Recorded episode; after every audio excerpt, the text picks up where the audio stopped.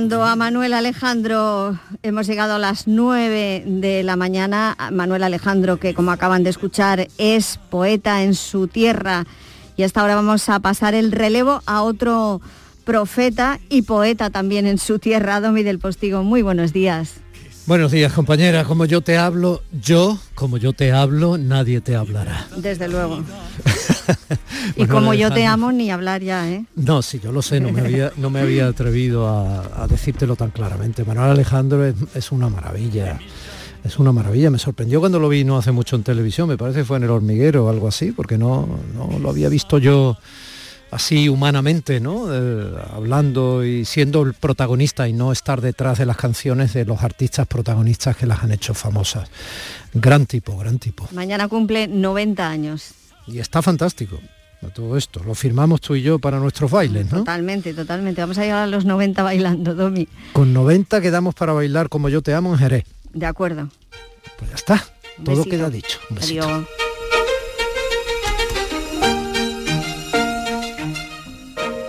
Familia, buenos días. Debe de ser eh, muy frío, ¿no? El frío que hace en el mar de Terranova, tan cerca del final del planeta, mirando desde aquí hacia arriba. Mirada polar. Aunque no tanto como el frío de la frialdad que divorcia Ayuso de Casado. Contrato de mascarillas del hermano, del hermano de la una, quiero decir, y celos electorales del otro de por medio. ¿no? En todo divorcio siempre hay gente de por medio, asuntos de por medio. Qué frío esta semana, que hoy llega a su sábado, ¿verdad? Pese a que en algunos lugares de nuestra tierra ha hecho hasta calor. Qué frío y qué ruido. ¿Cuánto, cuánto ruido? Ella le pidió que la llevara al fin del mundo él puso a su nombre todas las olas del mar. Se miraron un segundo como dos desconocidos. Todas las ciudades eran pocas a sus ojos. Ella quiso Dicen que a Ayuso, que es la única que de verdad parece importarle a la mitad de la ciudadanía y a casi más de la mitad de los periodistas, le han metido las cremas no pagadas de Cifuentes en el bolso, pero con forma de contrato no debido de material sanitario. No sé.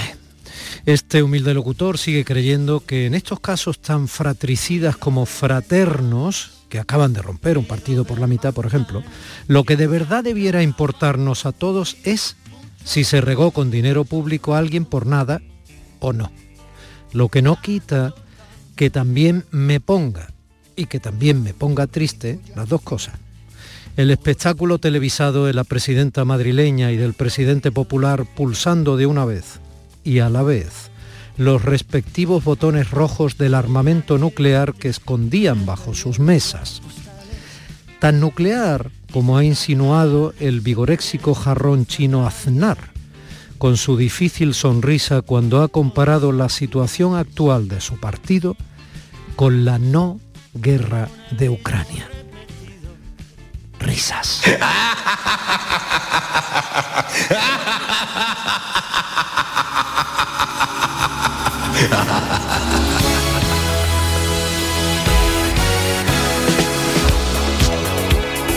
Mañana hablaremos de lo terrible que debe de ser morirse en el mar helado de Terranova. Hoy solo toca constatar el suicidio de los pingüinos en el preocupante cambio climático de la política española, cada vez más infantil y fragmentada. Tras Teruel existe y Soria ya, pronto alguien fundará mi barrio Yolé. Vivimos en un país donde ya leemos preocupantes noticias que creíamos solo de periódicos de mundos lejanos, con titulares como que un alumno apuñala a su profesor en el aula y por la espalda en un colegio de Murcia, o como que un chaval mata a sus padres y a su hermano pequeño por estar sumido en sí mismo, nada más, y enganchado a los videojuegos, como ha ocurrido en Elche, o como que aquí abajo, en nuestro sur, en la hermosa localidad de Alcalá la Real, en la provincia de Jaén, una pobre niña de solo 14 años es asesinada por un muchacho de 22, aunque probablemente con una madurez igualmente ensimismada y violenta, signo de estos tiempos, parece mucho más infantil que la que merecerían esos todavía pocos 22 años de edad. Pero más, aunque sin embargo, como nos enseñaban las preposiciones en el cole, pero más aunque sin embargo, la vida cotidiana, o sea, la verdadera vida, sigue sin ocupar apenas espacio en los periódicos y en la agenda política de los partidos, que se dicen partidos políticos. Pero menos mal que esto es así, porque atendiendo a los titulares, los debates y todo lo que sustancia el ruido mediático, parecería que estamos irremediablemente ya abocados al caos. Esto no ocurre. Ayer, sin ir más lejos, lo más relevante que me pasó a mí, el titular de primera en mi vida de ayer, es que llevé a la guardería a mi niño chico al que su mami había disfrazado de poli, como él quería sus recién cumplidos tres añazos. En las guardes y en las aulas de infantil de los coles andan celebrando, pese al presunto caos, que estamos en uno de esos febrerillos locos del carnaval.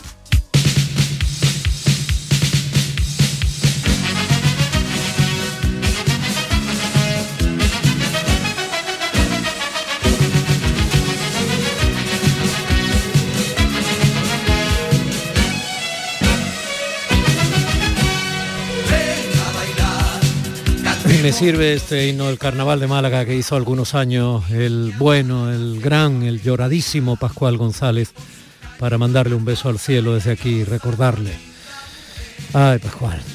En la puerta de la guardería nos encontramos con otro pequeñín al que también llevaba su padre disfrazado de domador de circo. Un disfraz que hoy es legendario a propósito, ya que los animales están desde hace años prohibidos bajo las carpas y con la nueva ley de protección animal que se ha aprobado en Consejo de Ministros esta semana, también estará prohibida su venta en esos establecimientos que llamamos tiendas de animales. Bendito carnaval y maldito también en el que hemos pasado de ponernos las mascarillas a que algunos se quiten las máscaras.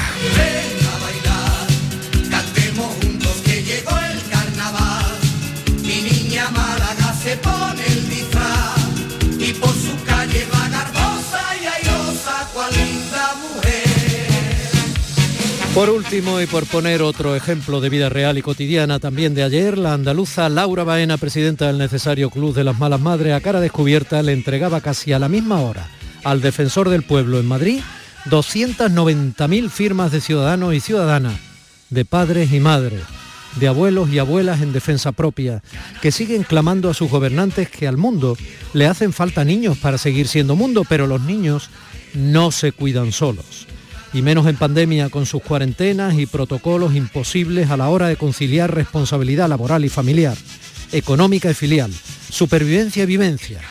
Por eso, empezaremos hoy nuestro día de, sábado en Canal Sur Radio Andalucía con ella. ¿Nos sentimos?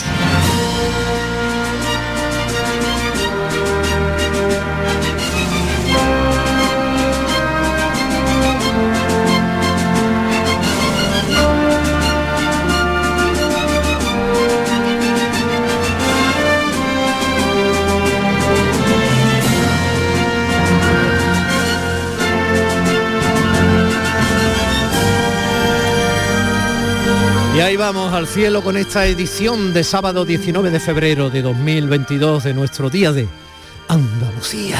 Gracias a que mi compañera Irene López Fenoy está en el Centro de Producción de Canal Sur Radio en Sevilla, haciendo posible que mi compañero José Manuel Zapico realice técnicamente esta edición de sábado, de febrero loco, de carnaval en cierto modo, con la que está cayendo. Es mejor reír que llorar, aunque la que está cayendo sea más para llorar que para reír. En Canal Sur Radio, Días de Andalucía, con Domi del Postigo. Mi compañera María Chamorro, soportando la producción del programa, y un servidor tratando de ser eh, digno intermediario, tratando, no digo que lo consiga, que usted merece entre el micrófono y la realidad que usted representa. Entre la radio pública andaluza y su sonido, y tú que estás del otro lado siendo tan generoso de aportar tus oídos. Gracias por apuntar tu escucha y tu entendimiento, tu corazón y tu raciocinio a este rato de radio de la radio pública andaluza. Gracias, de corazón. Este abrazo que te mando desde aquí cada sábado y cada domingo, te lo juro que si pudiera te lo daría con sumo respeto como servidor público en la humilde medida que sea capaz de serlo, contigo del otro lado como ciudadano y ciudadana. Gracias, gracias.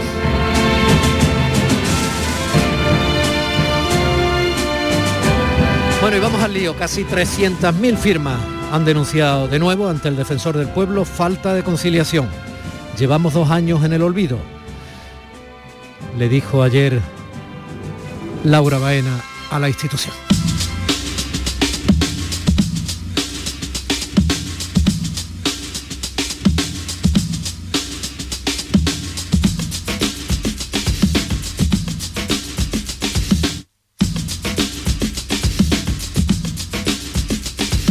Porque así son las cosas. La asociación que preside Laura Baena ha pedido desde el comienzo de la pandemia dos medidas principales. Bajas laborales para padres o madres de niños contagiados por COVID o en cuarentena por contacto estrecho y teletrabajo por imperativo legal en los casos en que sea posible. Claro, dos medidas que de verdad, desde el sentido común, eran totalmente urgentes y necesarias para evitar la renuncia de las mujeres durante la pandemia. Dos medidas que no contempla el plan Me Cuida, que ha resultado totalmente ineficaz e ineficiente. Esas renuncias de esas madres, también de algún padre, pero fundamentalmente de mujeres, eh, están eh, además cuantificadas, ¿no? porque también eh, hicieron una encuesta que, de la que hablaremos ahora, que cuantificaba además cuántas de esas madres han dejado efectivamente su trabajo de manera parcial o total, entre otras cosas, porque claro, se pueden tomar protocolos y medidas que debemos cumplir, pero luego cómo se cumple. Laura, buenos días. Buenos días, Domi, ¿qué tal? ¿Cómo estás? Encantado porque estoy hablando contigo.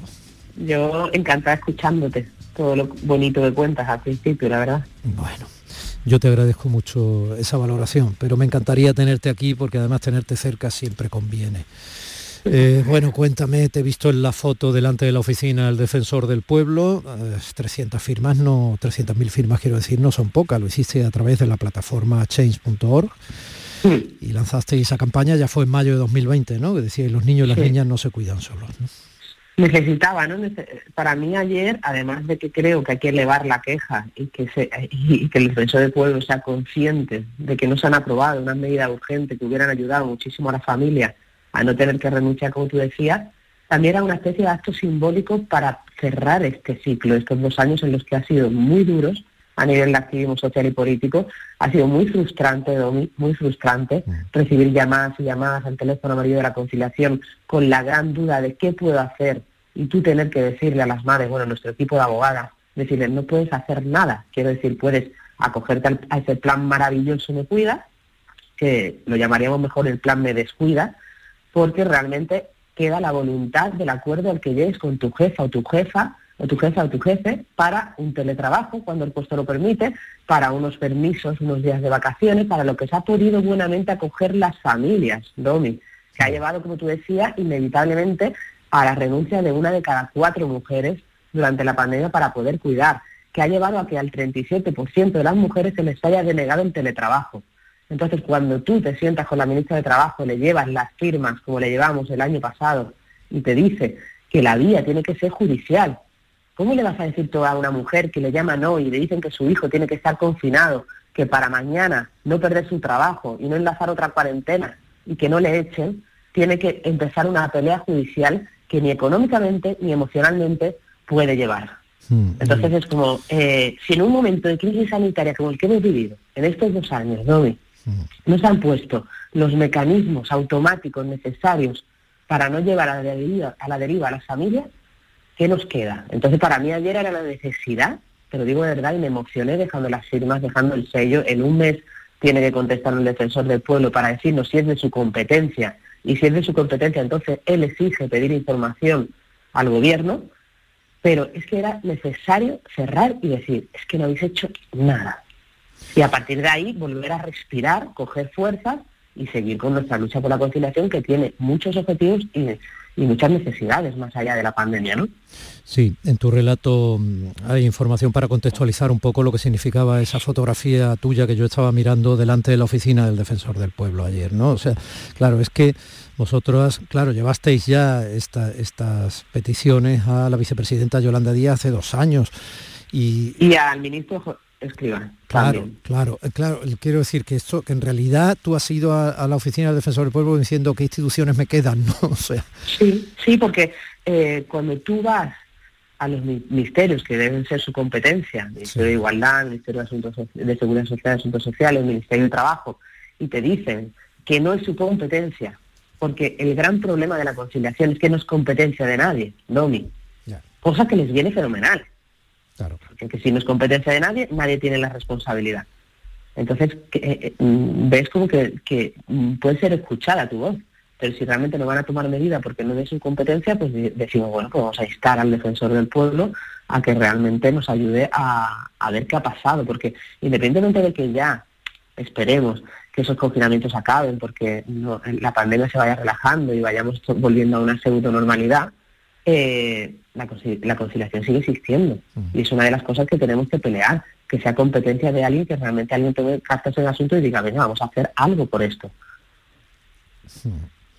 Sí, yo hablaba en cierto modo de realidad y ficción, ¿no? De, esa especie de, eh, no sé, de, tiempo nuevo que a mí personalmente me inquieta mucho, Laura, que está desestructurando la confianza ciudadana en sus instituciones y que eh, está propiciando una fragmentación de toda la estructura política que no siempre es una eh, demostración de la pujanza de la sociedad civil y su nueva representatividad o su nueva representación pública, sino el hartazgo o el aprovechamiento de ese desencanto general de quienes eh, obviamente pues eh, yo decía lo de mi barrio y yo leo o sea todo yo monto mi plataforma y a lo mío no porque nadie se preocupa de lo mío el problema es que ese alejamiento de la realidad, de las verdaderas necesidades del ciudadano, va a propiciar no solo los triunfos de los populismos, sino esa fragmentación absolutamente insolidaria, ¿no? Y que no genera país, no genera Estado, ¿no? Claro, es que hay un individualismo, una falta de voluntad política de verdad y de compromiso con la sociedad increíble. Porque claro, mm, luego hay mucho politiqueo, entre comillas. Quiero decir, hace unas semanas eh, se anuncian los permisos de siete días cuando un hijo o una hija enferma. unos permisos que supuestamente están estarán en la ley de familias que ahora mismo está en una fase muy inicial, que es un borrador de un anteproyecto de ley en el que nosotras estamos formando parte porque formamos parte de la mesa asesora para los cuidados que está desarrollando eso. Yo subí, mi equipo subimos eh, las propuestas para esa ley de familia, pero venden esos permisos, salen en un, en un evento que no tiene nada que ver a decir que van a hacer esos permisos, la gente te escribe creyendo que ya se pueden acoger a esos permisos, porque además no, no, no comparten el contenido, comunican lo que quieren. Es todo de puertas para afuera, Domi. Y entonces generan una, eh, un sinsentido en la sociedad, una falta de, de, contenido, de comunicación, de conocimiento, que es increíble, ¿no? Y entonces dices tú, pero es que a ver, que está fenomenal esos permisos, pero que la conciliación no se soluciona con unos permisos, que eso se trata de un compromiso, una voluntad política y un problema transversal que tiene que impactar en todos los ámbitos. De nada sirve que tú tengas esos permisos cuando tú no tienes flexibilidad horaria, cuando tú no tienes el permiso para poder teletrabajar en una situación de crisis como la que hemos vivido, cuando tú no tienes una brecha salarial, que el martes es el día de la desigualdad salarial, que todavía niegan muchísimas mujeres y hombres en España y en Europa entonces, es que eso no soluciona el problema de la conciliación que es tan clave. Necesitamos un pacto nacional por la conciliación. Entonces, cuando esta semana se hace también público la medida de, las jornadas de los cuatro días, y me piden que diga mi opinión, pero ¿qué opinión voy a dar yo de esto? Si esto es algo que en Bélgica, pues a lo mejor está fenomenal un proyecto piloto sobre esto, pero ¿qué cuatro días que vamos a... ¿De qué sirve trabajar cuatro días si cada día trabajamos diez horas con horas extras que no son pagadas, simplicidad horaria, sin eh, planes de reincorporación laboral a las mujeres que paran eh, por cuidar, si no hay ayudas ni reconocimiento social a la maternidad. Entonces es todo tan mentira, ¿sabes? Y, y, y, y, queda muy bonito en la noticia, ¿no? Y es como, eh, qué vanguardistas somos, ¿no? Y, vamos a hacer un proyecto piloto también aquí en España de esa jornada de los cuatro días. Tenemos que caminar hacia ahí. Ojo, que yo no digo que haya, no haya que caminar hacia ahí, haya que eh, experimentar y haya que... Supuesto, claro, pero ¿qué pasa con el día a día? Yo cojo el teléfono a la cajera del supermercado que no puede recoger a su hijo. Ayer, cuando me monté en el tren de vuelta, Domi, hmm. me paran las acafatas de los trenes que están teniendo problemas para conciliar y me cuentan su vida y me cuentan cómo han tenido que, cómo, sus, eh, cómo están ahí en el tren gracias a que su madre se queda con el niño, gracias a que tal, a la conciliación real de la calle del día a día. Entonces es como tenemos unos políticos y unas políticas que viven en su burbuja, en su lugar, en el que se creen que entran en pleitos judiciales es la solución y en el que no ponen herramientas y no reconocen algo importantísimo que es lo que tú has dicho, los niños y las niñas que son el futuro.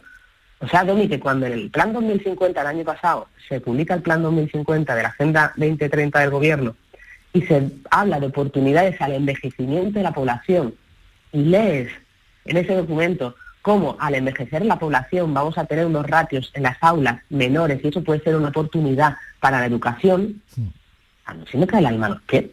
Sí, sí. De decir, ¿este es el compromiso? Sí, sí. Sí, sobre todo cuando todos los analistas de verdadero peso que no se adscriben al compromiso de decir solo lo que quieren sus tribus o sus partidos de referencia, nos están advirtiendo que los índices demográficos son los que evidentemente van a marcar nuestro futuro, ¿no? Y frente a eso, la vieja Europa, hablando en plata, va de culo. Sí, sí. Os agarran, a, os agarran a las creencias que son mentiras y que nos creemos hasta las mujeres, porque yo hablo con muchas mujeres que dicen, no, es que ahora las mujeres ya no queremos tener tantos hijos, los jóvenes no quieren tener hijos porque claro, eh, son más egoístas y miran más por su vida, por el trabajo. No, no, no, no. no.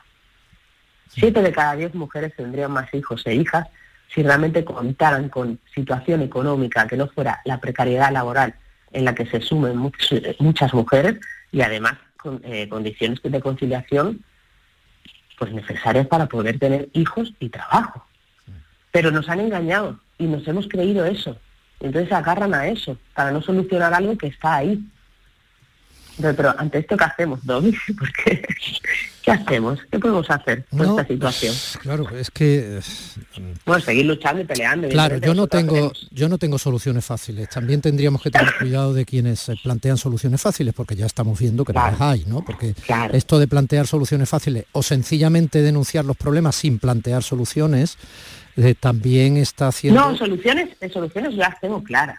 Sí, no, no, no, me refiero... no me la situación política. Sí, sí, sí, no me refiero a ti, me refiero a que la detección de problemas de todos como bandera para obtener votos sin tener la solución de ninguno, ni, ni, probablemente la capacitación para entrar en esas soluciones, también está caracterizando la política que nos viene.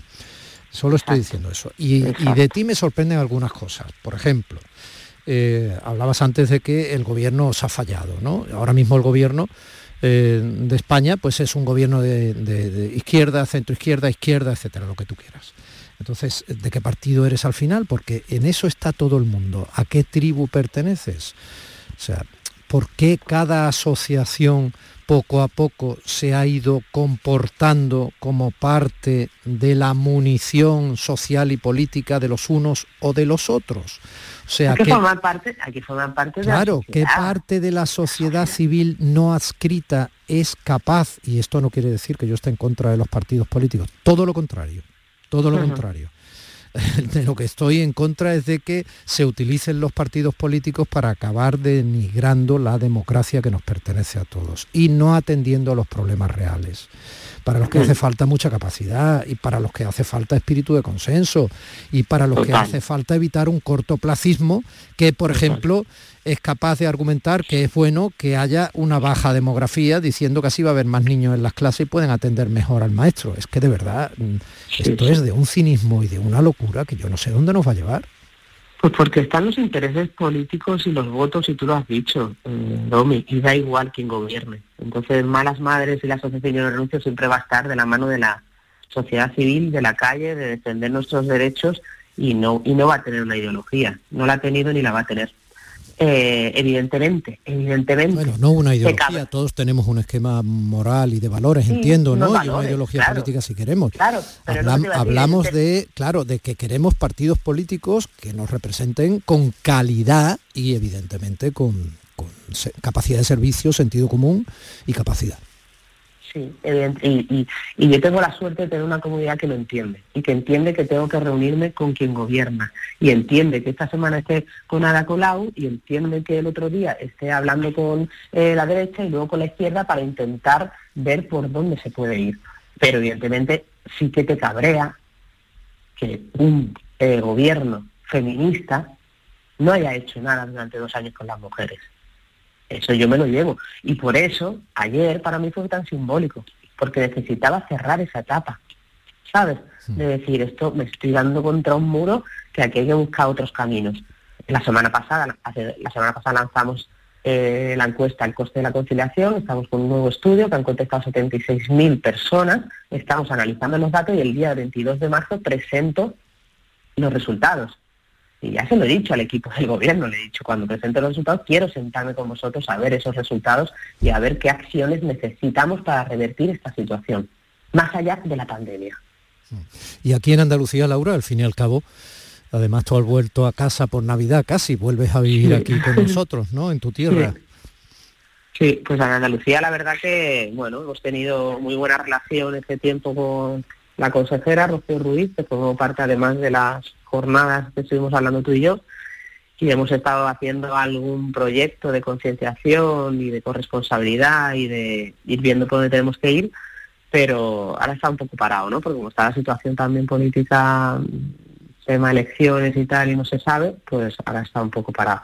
Pero sí que trabajamos con la Consejería de la Junta de Andalucía, hemos trabajado también con la Delegación de Familias del Ayuntamiento de Madrid, y trabajamos de la mano con ellos para planes más locales, porque al final ahí es donde se puede eh, buscar pues recursos para, para dar esos talleres de corresponsabilidad a los hombres, implicarlos, se puede ver cuáles qué recursos familiares necesitan las familias cuando no pueden recoger a sus niños del colegio y se pueden eh, adecuar espacios públicos para esa parte de conciliación. Ahí es donde se puede hacer el trabajo de la calle, que es muy bonito también. ¿Sabes? Bueno, y por eh, irnos con una sonrisa hasta el hasta luego. ¿Tú de qué eres más, de Ayuso o de Casado? yo, no me, yo, no, yo no me posiciono ahí. ya lo sabes tú bien. Laura Baena, eh, las asociaciones eh, Club de las Malas Madres y Yo No Renuncio. Eh, que me alegra siempre tenerte cerca. Un beso. Pues sí, es un placer poder hablar contigo de todo y con libertad.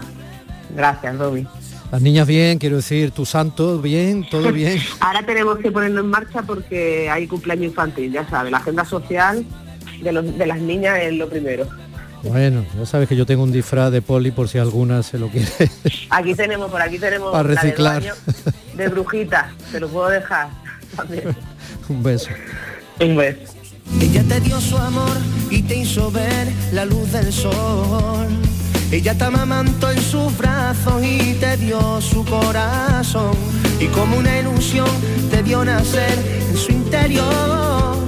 Y poco a poco fuiste creciendo a su vera. Te dio de su calor, te dio la voz y la razón. Y con tu juventud rebelde ha destrozado su corazón. Madre de Andy Lucas nueve casi media de una maravillosa mañana. Maravillosa, porque la compartes conmigo. ¡Vamos! Días de Andalucía, con Domi del Postigo, Canal Sur Radio. Ya tenemos lista su cabaña de siempre. Las almohadas a su gusto, de pluma para el señor y ergonómica para la señora. Y nos hemos tomado la libertad de dejar fuera del minibar las botellitas de agua para que estén a temperatura ambiente, para cuidar la garganta de la señora. Sueldazo del fin de semana de la 11. Todos los sábados y domingos puedes ganar un premio de 5.000 euros al mes durante 20 años, más 300.000 al contado. Bien, acostúmbrate. A todos los que jugáis a la 11, bien jugado. Juega responsablemente y solo si eres mayor de edad. La vida es como un libro y cada capítulo es una nueva oportunidad de empezar de cero y vivir algo que nunca hubieras imaginado. Sea cual sea tu próximo capítulo, lo importante es que lo hagas realidad. Porque dentro de una vida y muchas vidas, ahora en Cofidis te ofrecemos un nuevo préstamo personal de hasta 60.000 euros. Entra en cofidis.es y cuenta con nosotros. ¿Te suben la luz y no sabes qué hacer? En febrero el loco, nuestros descuentos no son pocos. Disfruta de nuestras increíbles bajadas de precio. Gestionamos tu subvención y hasta 25 años de garantía. Genera tu propia energía con placas solares y ahorra hasta el 70% en tu factura de la luz. Pide cita 955 44 11 11 o en socialenergy.es. La revolución solar es Social Energy. En cofidis.es puedes solicitar cómodamente hasta 60.000 euros. 100% online y sin cambiar de banco. Cofidis, cuenta con nosotros. Escuchas Canal Sur Radio en Sevilla. ¿Te está afectando la subida de la luz? Claro que sí. Por eso en Insolac Renovables instalamos paneles fotovoltaicos de autoconsumo con los que podrás generar tu propia electricidad. Y ahora, con la subvención del 40% de la Agencia Andaluza de la Energía, lo tienes mucho más fácil. Entra en insolacrenovables.com e infórmate de las ventajas que tiene el autoconsumo. Insolac, expertos en energías renovables desde 2005. Es el momento de disfrutar de las rebajas del Centro Comercial Los Alcores. Ven y descubre las mejores ofertas en moda, complementos, hogar, ocio y restauración. Y pasa un momento inolvidable. Ven a visitarnos en Autovía A92 Salida 7, Alcalá de Guadaira. Centro Comercial Los Alcores. Mucho donde disfrutar.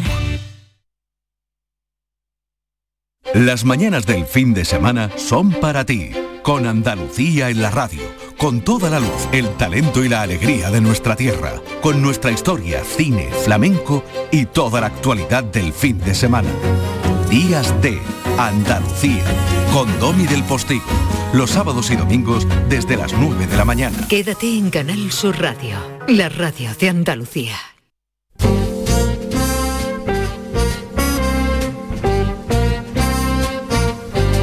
Días de Andalucía con Domi del Postigo, Canal Sur Radio. El olivo de las palabras.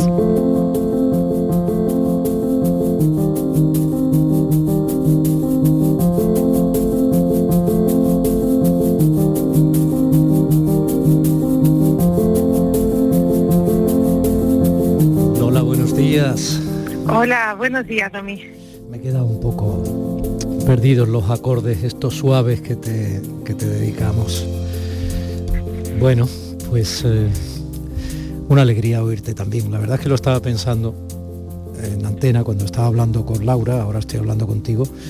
Eh, a veces tenemos la suerte de tener a personas que respetas y que admiras que están un poco en sintonía, ¿no? En este caso en sintonía de Canal Sur Radio es la que está nuestro libro de las palabras cada sábado. Bueno, me pongo susurrante y amoroso, te habrás dado cuenta, ¿no? Sí, te veo sentimental, pero me gusta que traces un hilo, que tires un hilo y que estemos Laura Baena, tú y yo, subidos a ese hilo, como pajaritos en un tendido eléctrico. Hombre, es que yo todavía ando en San Valentín. es que estoy entregado a la causa, entonces...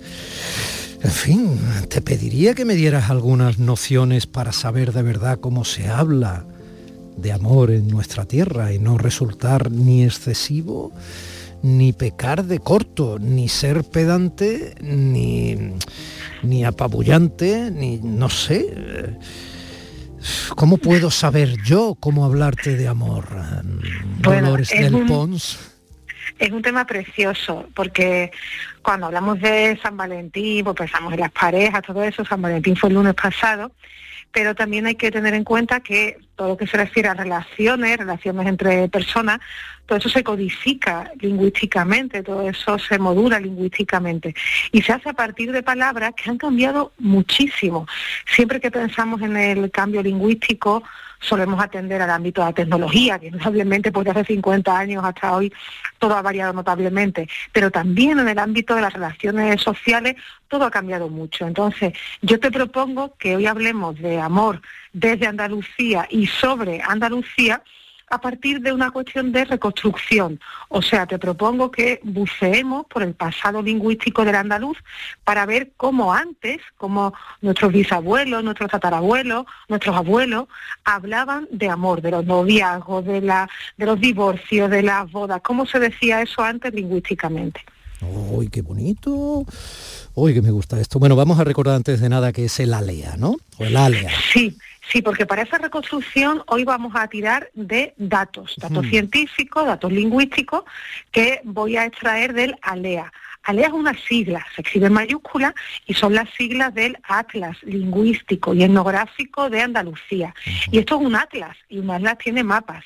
Lo que ocurre es que si uno consulta el ALEA, que se publicó de 1961 a 1963, se encuentra que en todas sus páginas hay un mismo mapa, que es exclusivamente el mapa de Andalucía.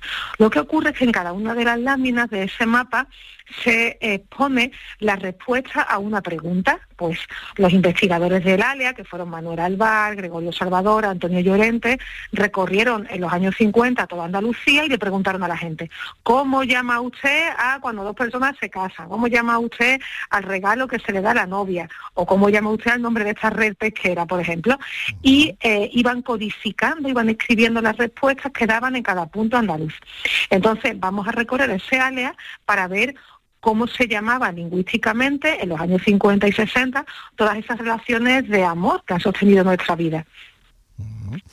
Bueno, ¿han cambiado mucho esas palabras? Bueno, han cambiado muchísimo, muchísimo. Y, y esto es normal que ocurra, porque de los años 50 hasta ahora ha ocurrido un gran cambio en nuestra sociedad. Y es eso que se llama a veces en la economía la globalización, ¿no? Pues eso que es la globalización en lingüística es también una estandarización. Y eso quiere decir que nosotros ponemos la radio como ahora, ponemos la televisión, vemos películas, leemos y nos llega una lengua es más bien lengua estándar. Nos llega un, un conjunto de, de, palabras que nos van igualando a todos los hispanohablantes. Entonces eso hace que algunas palabras que son más propias de una zona concreta, que son localismos, se vayan perdiendo. Seguramente muchas de las palabras que hoy vamos a decir las conocen, la mayoría las conocen todos nuestros oyentes, pero no todos las usan. Tenemos en ella competencia pasiva, pero no eh, activa. Por ejemplo, te pongo un caso claro, que siempre estas cosas se entienden mejor con los ejemplos. Boda. Pues todos decimos la palabra boda, vamos a boda, tenemos una, una boda, yo tengo la boda de, mi, de mi amiga Leire dentro de unas semanas, pero eh, en la Andalucía de los años 50 junto con la palabra boda, también se decía otra palabra que yo entiendo pero que no uso, que es casamiento. Casamiento se decía mucho más, por cierto, en Occidente que en Oriente andaluz. Esta palabra, pues no se sabe qué va a pasar en el futuro, pero ya se usa mucho menos que antes. No puedo evitar el chiste. Sé que es poco serio, pero para quitarle un poco a estos sentimentalismo y tono, no sé, sabes, ¿no? Están en una tienda de campaña y dice uno, ¡ah! ¡ah! dice el otro, ¿qué pasa? dice, una boa, dice, vivan los novios. Bueno, pues me, sirve el ejemplo, o será que yo siempre tengo puestas las gafas de lingüística, porque en el mismo mapa donde se ve que boda y casamiento convivían en la Andalucía de los años 50, también se ve que la mayoría de los andaluces no decían boda, sino boa. Boa. ¿Dónde va una boa? oye, ya que, mira, mi compañera Margarita Huertas, en el, ese puente de continuidad que hacemos entre el informativo y el programa, recordaba el nombramiento del gran Manuel Alejandro como hijo predilecto de Cádiz, ¿no? Y, hablábamos de Jerez y todo esto. Bueno, pues vamos a seguir la senda de Manuel Alejandro que musicó algunas de las situaciones amorosas más tremendas, ¿no? En, la voz luego de Rocío Jurado, de Rafael, etcétera, ¿no? Y en esas historias hay un gran protagonismo para él o la amante. Uy, la amante. Esto también ha dado lugar a muchas palabras. Mm, vamos a ver, voy a decir primero la palabra y después explico esa connotación. Eh, tener una amante se decía antes no con esa palabra, sino con otra que era tener una querida. Eso no era exclusivo de Andalucía. O, Lo curioso, dicho con, o ha dicho con otra, o la otra. Exactamente. Pues eh, es curioso que en esos mapas de cómo se hablaba en la Andalucía de los años 50 y 60, junto con querida, aparecen otros derivados, querindonga, querindanga, querendona. Son obviamente palabras despectivas y hoy ya pues concebimos ese tipo de relaciones de otra manera, ¿no? Pero yo me quedo con una palabra que sí es más rara, que se decía entonces, por ejemplo, se decía en Almería, se decía en Jaén, que era llamar a esa amante, mujer, llamarla maja. O sea, tener una amante era tener una maja. Esto es una palabra muy antigua y ya el siglo XX ha visto la desaparición de, esa palabra como usada para una relación extramatrimonial. Es curioso porque a la gente se le preguntaba y todos pensaban en amantes mujeres, pero algunos de los encuestados entonces contestaban también con el nombre que recibían los amantes varones. Y era divertidísimo porque algunos decían que eso se llamaba amante, hombre, pero otro decía, tener un amante es tener un gembro gembro, el masculino de hembra, hembra. Ah, tener un gembro. Tener un gembro. Mm, bueno, bueno, bueno, bueno. No he podido pensar en evitar pensar en la maja desnuda que me comentaba aquí. Bueno, tras enviudarse, quien se volvía a casar, por seguir un poco en ese tramo de las relaciones amorosas, ¿no? Tenía que sufrir una suerte de escarnio, ¿no? De cencerrada. Sí, esto es interesante. Estamos hablando de palabras que estamos extrayendo de un atlas lingüístico y etnográfico. ¿Qué significa etnográfico? Pues que al preguntar por las palabras inevitablemente salen las costumbres. Y una costumbre de otro tiempo era que cuando alguien se volvía a casar, cuando había un segundo matrimonio, pues que, era inevitablemente cuando uno de los dos había enviudado, eh, socialmente estaba bien visto ridiculizar esa boda. Y era algo que aceptaban incluso los propios novios, los propios que contraían segunda nupcia. ¿qué, iban a hacer? Si se convertía en una tradición que tenían que soportarla, asumían, claro. Claro, y asumían esa tradición que era que se te pusieran abajo del balcón eh, a, hacer ruido en eso que se llamaba cencerrada, cencerrazo, tocar los cencerros, que en Huelva se llamaba hacer una piquetá, ¿Ah? tocar las campanillas, y una palabra interesantísima por cuanto es muy rara y se encontraba todavía en la Andalucía del siglo XX, que era eh, hacer la pandorga. Pandorga.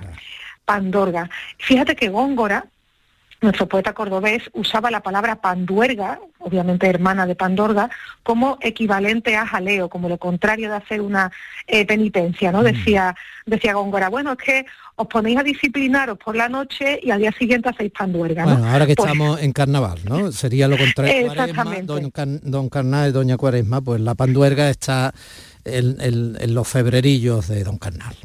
Pues es que incluso era una comparsa burlesca esa panduerga o esa pandorga. Entonces, en un punto precisamente de Cádiz, ya que me hablas de carnaval, se llamaba pandorga a eso de ir y darle la lata a, los novios que habían enviudado años antes. Esto, de hecho, se mantiene todavía en algún pueblo de Andalucía, ¿no? Documentos como el Alpujarra, en un pueblo llamado Mairena, pero que está en Alpujarra, por la zona de Nevada, se sigue manteniendo las encerradas. Mm, encerrada o pandorgada que se dice no en otros lares. A mí me gusta mucho la palabra ¿eh? me parece preciosa. También es el nombre que tiene la cometa incluso en algunas zonas andaluzas una pandorga es una cometa. ¿Eh? y al fin y al cabo es algo que vuela de un lado para otro y que mm, mueve la colita y da alegría. No había ley del divorcio claro pero la gente sin embargo se separaba no en fin como siempre la realidad y otra la, la mentira impuesta no Claro, y la gente se divorciaba y llamaban a eso divorciarse o divorciarse, pero también lo llamaban separarse y un verbo que me encanta, que es desapartarse, desapartarse. Es buenísimo porque fíjate que apartarse significa ya separación, ¿no? Si yo me aparto de algo, es que pongo distancia con esa cosa. El prefijo des en español significa acción contraria. Por ejemplo, deshacer, por ejemplo, descoser. Pero es que des también tiene a veces un uso que es como más intensivo. Quizá más popularmente ese, ese des eh, significa lo contrario, pero con una particular intensidad. O sea, si nos paramos en desapartarse, es algo así como lo contrario de apartarse. Sería como alejarse, como acercarse. apartarse más. bueno, pues eso de desapartar, que incluso estuvo en el diccionario de la Real Academia hasta 1837 y después volvió a entrar, es una palabra que se ha usado mucho en Andalucía, yo creo que se sigue usando también para separarse las parejas. No solo es andaluza, en Andalucía está en Priego, está en Cabra, en Sevilla, pero también se encuentra, en, por supuesto, en América, Perú, Guatemala y en el propio norte de España. En Asturias, por ejemplo, se usa esa desapartarse. Estaba recordando una preciosa película que recomiendo hasta, hasta con intensidad, vamos, con, que es El hombre tranquilo de John Ford. Eh, porque eh, ahí se ve muy bien, aunque era un pueblecito de Irlanda, ¿no? Pero se ve muy bien en Innisfree cómo es la época de ser pretendiente. Entonces, eh, eh, eh, supongo que, pues, claro, si hablamos de toda una terminología, empezábamos con las boas, pues esa época de ser pretendiente, de pedir la mano, de luego pasear con la novia, a veces con alguien en medio, que, en fin, pues eso también tendrá toda su terminología. Bueno, claro, es que eso ha cambiado muchísimo. Imagínate desde la época actual del Tinder, en que con dos caritas tienes ya una cita por la tarde, ¿no? A la época de nuestros antepasados, que estamos hablando de los años 50, 60, que tampoco ha pasado tanto tiempo, donde se pedía la mano o la puerta, se pedía la mano o la puerta, donde había carabina, que eso se llamaba también pelar vareta, en algunas zonas de Andalucía, pelar vareta, donde eh, las mujeres además tenían que aportar a la boda una dote, la dote. La dote que, por cierto, fíjate, Domi, que en algunos puntos andaluces, en Huelva y en Jaén, todavía en el siglo XX se decía el dote el dote. El sustantivo dote era femenino en, latín y, así como femenino se usa en muchos textos medievales, pero hoy es una palabra de género ambiguo y se decía, como digo, en masculino, el dote todavía en algunas zonas eh, andaluza. Estaban todas esas costumbres que se contaban entonces, pero cuidado, también había, igual que no había leído el divorcio, pero la gente se desapartaba, habiendo bodas había gente que no se casaba. Claro está. Y para eso también había una palabra, ¿eh? que no hemos dicho, eso que socialmente era vivir sin casarse, ¿no? Se llamaba estar eh, amancebado, pero también estar arrebujado o ajuntado, que eso aparece sobre todo en el occidente andaluz, según el ALEA. Bueno, pues nosotros nos vamos a rejuntar ya porque tenemos que ir eh, poco a poco asumiendo nuestra situación en la lejanía, Lola. Y ya que hoy me entras además por teléfono, pues, pues em, yo creo que mm, vamos a ir terminando de manera amorosa, pues con nuestro poema habitual, ¿no? Con un poema, como hemos hablado de los exploradores del Alea, eh, te propongo un poema que se llama El explorador regresa a Palacio. Es de un poeta sevillano que pertenece al colectivo La Palabra Itinerante y que se llama José María Gómez Valero. El poema cuenta cómo un explorador le pide a un rey un ruego de amor. Señor mío, ella hace visibles los hilos del amor. Ella es hermosa y libre y dulce y pronuncia palabras celestes con las que desviste a la penumbra y la convence de su error. Ella se enreda con las fieras y les habla de la piel de la tarde. Señor mío, os lo ruego, si lo tiene, no recuerdo su nombre, pero ella no debería morir nunca, ni tampoco sufrir ningún daño.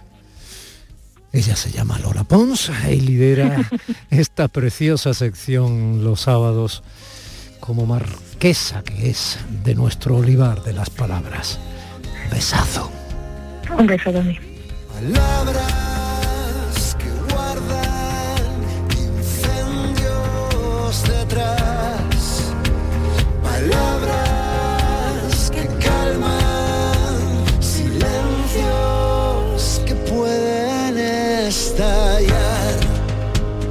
Y con estas palabras de Shinova casi, casi, digo, ya está, ya está, digo solo casi. No corras, si no queremos perder ni un minuto de vida en esta mañana de sábado, casi. ¿Ya llegarán? Casi. Son las 10 menos 10 de la mañana.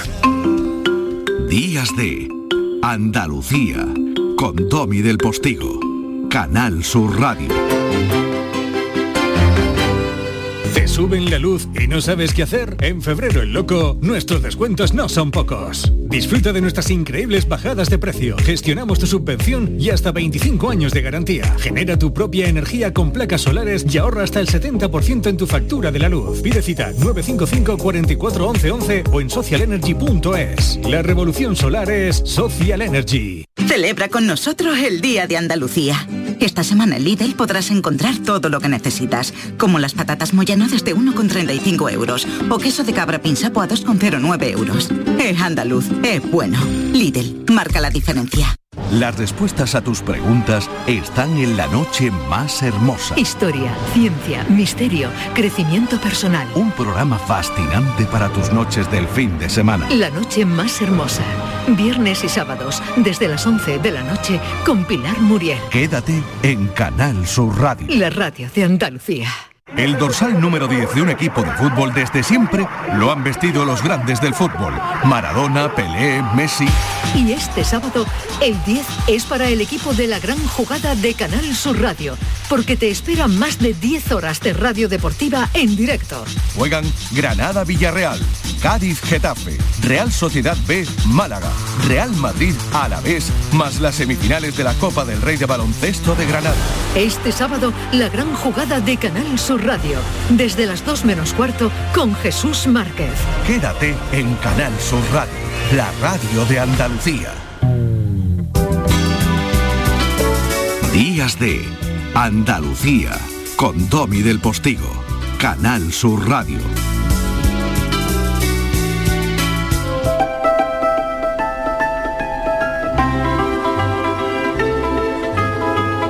Y es el turno del andaluz Francisco Cid Fornel, maestro de educación infantil en el Colegio Quintanilla de San Fernando en Cádiz. Este super cañailla eh, era ya referente educativo por la divulgación de sus vivencias en las aulas, con libros publicados, como hemos recordado en alguna ocasión, que tienes a tu disposición como diario de un corazón de tiza y educar en tiempos de COVID. Y por un trabajo claramente vocacional. ¿eh? Por eso le llamamos maestro de familia. Paco, buenos días.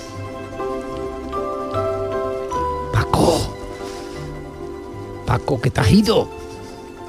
Paco, buenos días. Bueno, pues parece ser que hemos perdido la señal de su teléfono. Yo sé que Paco estaba hoy en Isla Cristina porque está eh, preparando ese almuerzo solidario para niños afectados por la pandemia y con una mesa cero para sacar lo que se pueda para fanas. Ahí van a participar un montón de chefs súper importantes, además de nuestro cocinero de la tele, Enrique Sánchez, y el mago Suso Ruiz y la carnavalera Coqui Sánchez. Paco, ¿ya te tengo?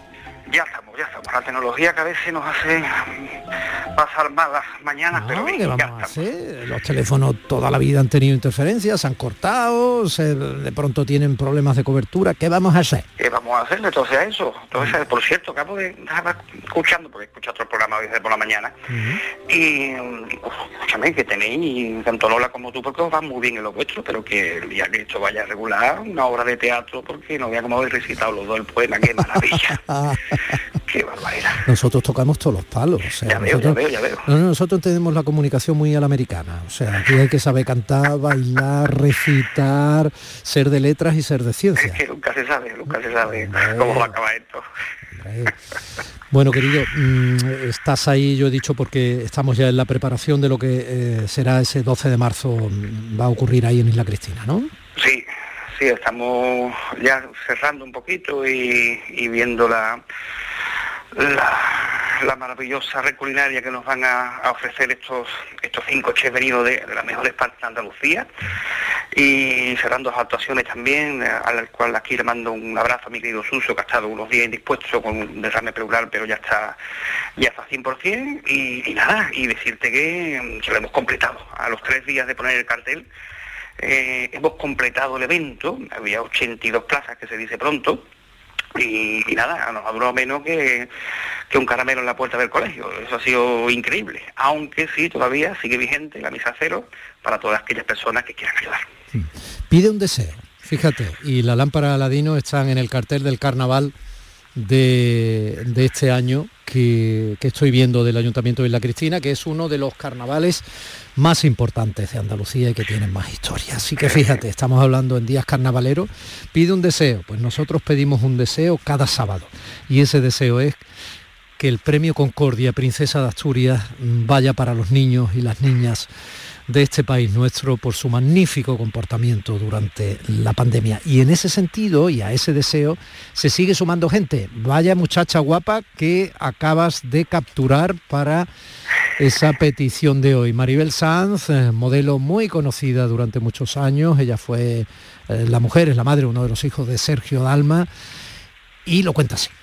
Hola, soy Maribel Sanz y apoyo la candidatura para los premios Princesa de Asturias. ¿Para quién? Para nuestros pequeños, donde nos han demostrado responsabilidad y generosidad hacia los demás. Así que va por vosotros pequeños. Ah, bonito, bonito. Una más, una más. una más y además, como tú dices, un bellezón de mujer tanto por dentro como por fuera, porque inmediatamente se puso en contacto con nosotros y, nada, a sumarse a la campaña. Y uno no es que sea feo, pero comparándose con Mabel, pues la verdad que la campaña gana. Reflexión de hoy, maestro de familia. Pues nada, hoy vamos a hablar de, algo que está en plena actualidad y, desgraciadamente me parece que está de actualidad porque se acerca olor a urnas y olor a, varios colores, así que se tira de, recurso fácil que, es el sistema educativo. Y, hoy vengo a hablarte del 0 a 3, que aunque tenga nombre de dieta milagrosa Domi, ni es una dieta ni, ni hace milagros, sino que nos referimos a la etapa educativa más importante de todas. Bueno, yo estaba hablando esta mañana precisamente de cuando llevé a mi niño eh, ayer a la guardería, o sea, y sé que vas a ir por ahí, ¿no? Por esa etapa precisamente de infantil, etapa previa infantil, ¿no? Efectivamente, escuela infantil. No sé si te disfrazaste, pero tendría que estar tú monísimo disfrazado. en la puerta de la guardería. Yo no, llevaba a mi niño, pero vamos, que, que yo, bueno, no, quiero acumular más, más, tiempo en esto, pero te sorprendería. Bueno, Pues como te iba diciendo, eh, vamos a hablar de esa etapa educativa más importante de todas, a la madre de todas las disciplinas, a las primeras letras que encabezan el título que tanto tú como yo tenemos en la pared colgado y sentimos orgullosos. Las mal llamadas guarderías, DOMI, son escuelas infantiles con unos y unas profesionales que abordan las cumbres más altas del cariño, que tienen el mayor de mis respetos, el mejor de mis agradecimientos, y estos días saltan a la palestra por el anuncio de distintas comunidades de incluir dichas enseñanzas en los colegios públicos de manera gratuita. Y partiendo de la base, Domi, que soy defensor de la libertad de oportunidades, no negaré que la idea me seduce. Un sistema educativo que integra a la madre de todas y sin tener que soltar un duro. ¡Ay, qué bonito! Pero es misión del oro no dejar de relucir. Y me temo que no es oro todo aquello que reluce. Un proyecto tan ambicioso requiere de aulas adaptadas a los infantes, de espacios diáfanos, de materiales adaptados, de aseos acorde a las edades, de ratios muy reducidas, de profesionales preparados y de unas leyes que no vayan mareándonos de un lado para otro. Y me temo que los centros educativos de este humilde país distan años luz de tales requerimientos. Y me pregunto, ¿no sería mejor emplear el dinero que requiere toda esta logística en dotar a esas escuelas infantiles de recursos, medios y profesionales, a esas aulas que ya de por sí están adaptadas? ¿No sería más grato subvencionar el 100% del importe de las plazas, con lo que generaríamos más empleo, mantendríamos puestos de trabajo y ayudaríamos a la economía de esas familias ya tan maltrechas? No soy de experimentar con aquello que no conozco, pero ya cometimos el error de dejar a nuestros niños a edades muy tempranas en los institutos, así que no hagamos lo mismo, dejando a nuestros bebés en los colegios. Cada cosa tiene su tiempo y su lugar, y a veces el correr mucho no nos garantiza llegar a la meta, sobre todo, Domi, si vamos en dirección contraria. Eh, planteas un, programa entero. Eh, muy, interesante, muy interesante, eh, respecto a la edad temprana en los institutos eh, hombre, evidentemente yo que soy de la generación en que al instituto entraba con 14 años, 13, 14 años, pues, pues puede suponer lo que me va a chocar a mí, porque yo todavía no me acostumbro, que mi hijo mayor, que ahora tiene 11, el año que viene, bueno, ya en septiembre, entrará en el instituto eh, todavía con 11. O sea que, pues imagínate, imagínate.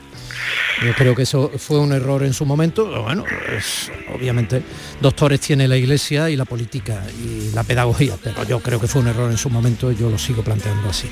Eh, casi las 10 de la mañana y qué bonito tenerte en la radio cada sábado, Paco. Un abrazo enorme. Eh, aprovecha porque son los cuartos de final del que es ya el 54 concurso de murgas, comparsa, cuarteto y coro eh, del carnaval en Isla Cristina, precisamente hoy mañana, ¿eh? en el Teatro Municipal Horacio Noguera. No te preocupes, que, dentro de nada lo estoy pregonando.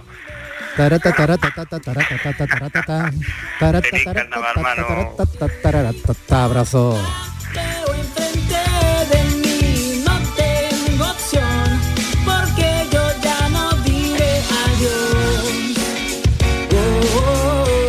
Ya saben que cualquiera de ustedes puede perfectamente apoyar esa, esa convocatoria, ¿no? Esa candidatura, en cierto modo, para que el Premio a la Concordia Princesa de Asturias de este año pues vaya nuestros niños y niñas y lo pueden hacer, ya saben que hay eh, a través de la, de la plataforma change o change.org como quieran, sencillamente, o a ese correo electrónico de apoyos FPA, eh, Fundación Princesa Asturias, ¿no? Punto Bueno, pues es poner punto es, poner solo apoyo la convocatoria para el premio Concordia Princesa Asturias a los niños y niñas. Familia, casi, insisto, las 10 de la mañana y tenemos protagonistas ya que le van a hacer... Mm, bueno, pues le van a hacer probablemente sentir miedo, pero del miedo bueno. No se vayan, boleto informativo y seguimos.